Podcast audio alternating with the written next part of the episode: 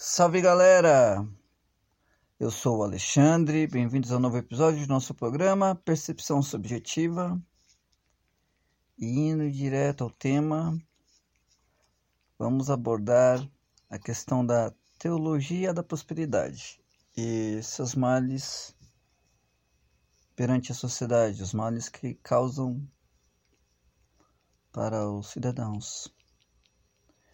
Realmente de tudo é foda falar sobre religião, uma vez que é uma escolha individual de cada um. Cabe ao indivíduo escolher ou não uma religião no qual se sinta confortável em professar tal fé.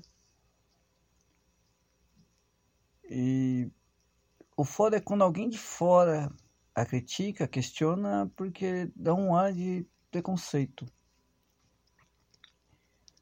É... E para não me configurar como enquanto tal, a gente busca se fundamentar, busca fazer análises objetivas e críticas nas quais as contradições internas dessas religiões possam ser apresentadas. Bom, primeiro de tudo, falar que uma diferença entre o protestantismo e o neopentecostalismo. São vertentes totalmente diferentes. Os protestantes, é, com a rusga com a Igreja Católica, na Reforma Protestante do século XVI, com Martim Lutero, é, surgiram igrejas, algumas na Suíça, sob a liderança de João Calvino, os anglicanos na, na, na Inglaterra. Peraí. E só para deixar bem claro, os anglicanos não são uma igreja protestante, são anglicanos. Eles seguem os ritos católicos, os preceitos católicos, só que não tem alinhamento com Roma, com a igreja católica. Enquanto os protestantes resolveram seguir seus ritos porém fiel aos seus ideais, no quais eles discordavam da Igreja Católica, que era a venda de indulgências, é, os impostos sobre os trabalhadores, as regalias do alto clero, tudo, todas as plataformas, todas as defesas que Lutero pontificou quando pendurou a, as 95 teses na catedral me foge o nome agora, mas foi na Alemanha.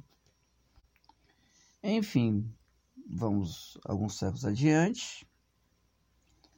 As igrejas, de forma independente, vão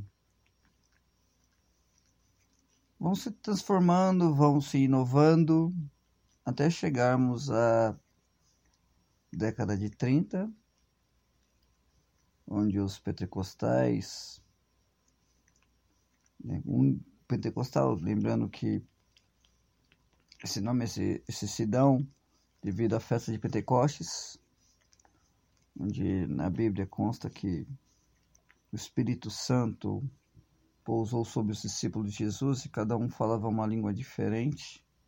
Então os pentecostais pegam sobre essa passagem bíblica.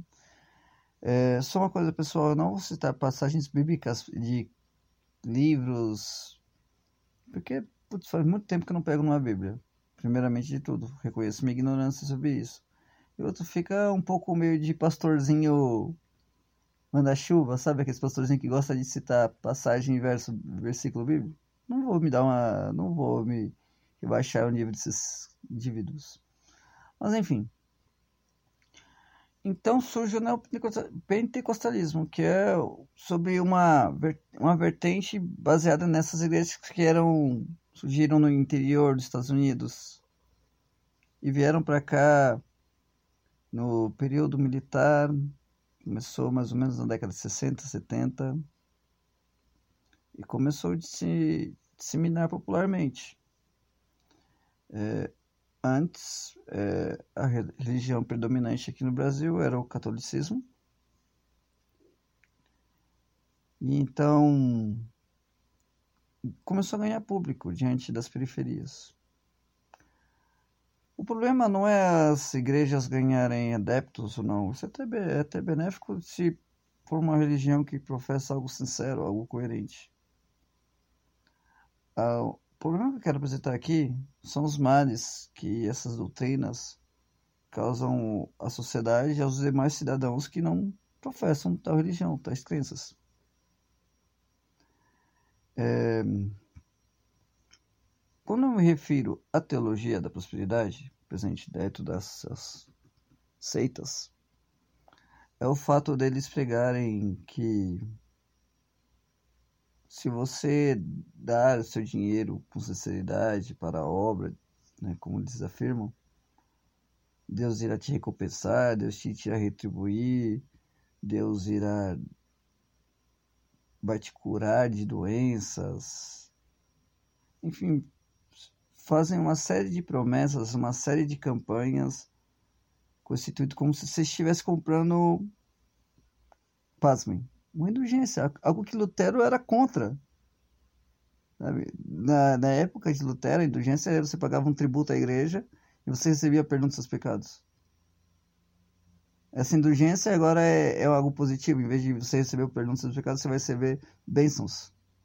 Olha que interessante. E outras contradições internas deles mesmos. Porque em nenhum momento Jesus, bom, pelo menos nas passagens bíblicas que eu me recordo, eu lembro que eu não me recordo de Jesus sendo preconceituoso com as pessoas da, da plebe, pessoas de baixo nível social.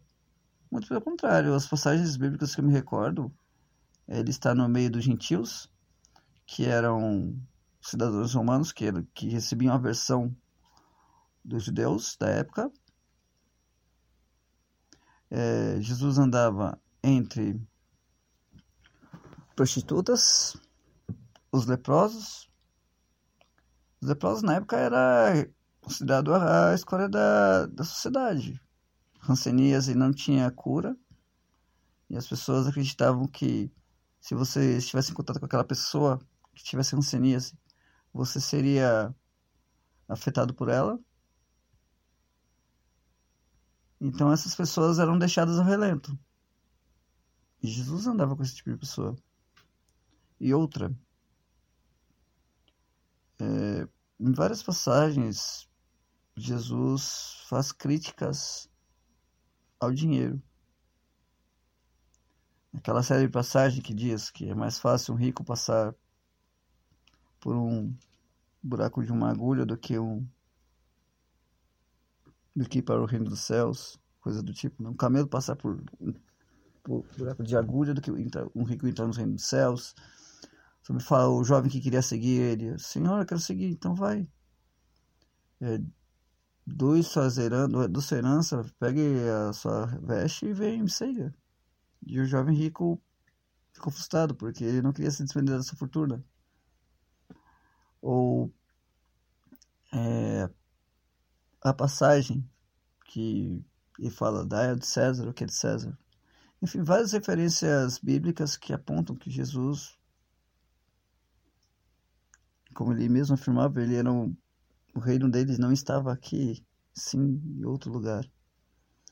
Então, era irrelevante os problemas do dinheiro para ele. E algo tão fundamental que movimenta essas doutrinas, essas igrejas.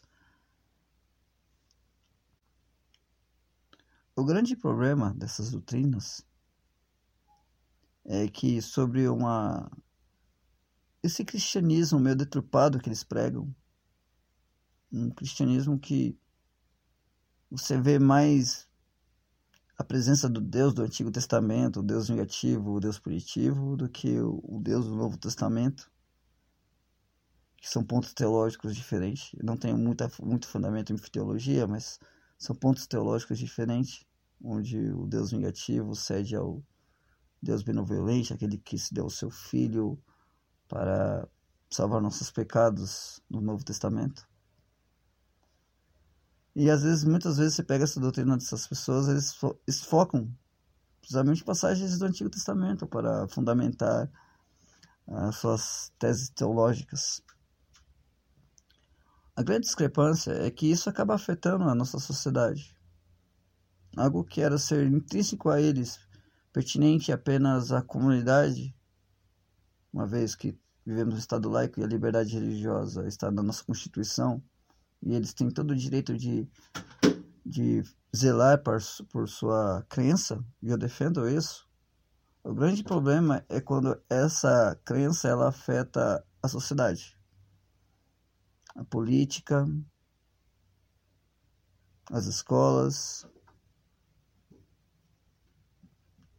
Eles ganharam tal força, eles evoluíram e estão vocês que. Eu, por exemplo, sou de periferia, vocês que são de periferia, vocês podem andar pelas ruas do seu bairro e ver que até uma cena comum.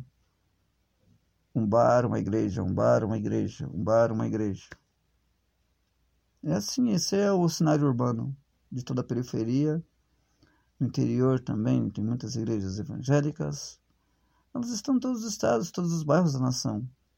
Então, falar que elas não exercem uma influência social sobre os indivíduos é um erro. É, o maior erro é não questionar se essa influência sobre as pessoas é positiva ou negativa. Não há problema nenhum a, a pessoa professar sua fé.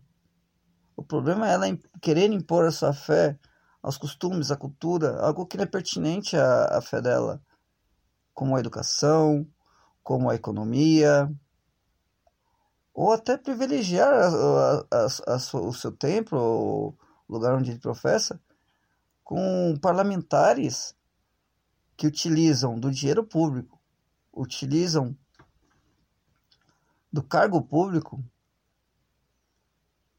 para se tornarem como se fossem advogados dessas entidades. Não estou falando que essas entidades não mereçam representatividade. Lógico que merecem. Mas uma representatividade plural. Não essa representatividade como é dita a bancada da bala, onde acham que estão. É, estão atacando as crenças deles, a doutrina deles. Ninguém está proibido ninguém de zelar, de zelar ou fazer algum, algum culto. Isso ninguém nunca defendeu. O problema é, é quando eles atacam a sociedade, impondo seus valores, suas doutrinas em campos que não são de seu interesse. Aliás, são, porque aonde há interesse público há dinheiro. Sabemos que, como movimenta essas, esses templos, essas microempresas, podemos dizer assim, é, a perpetuação da ignorância do ódio, do discurso que eles pregam, afetam nocivamente a sociedade. As pessoas estão à margem da ignorância e não percebem que, como Jesus mesmo profetizou, virão muitos lobos em pele de cordeiro. E é foda você observar quem são os lobos ou não. Mas eu peço que você faça um trabalho empírico. Pegue um dia.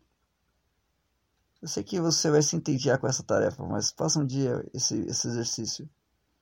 Ligue em qualquer canal aberto, Record, Rede TV, Band, no horário nobre, das seis da tarde. Vai estar passando algum culto religioso. E eu te faço esse desafio.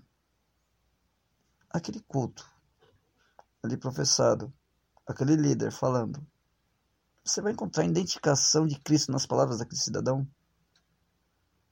Faça esse exercício. Um grande abraço. Até o próximo programa, gente.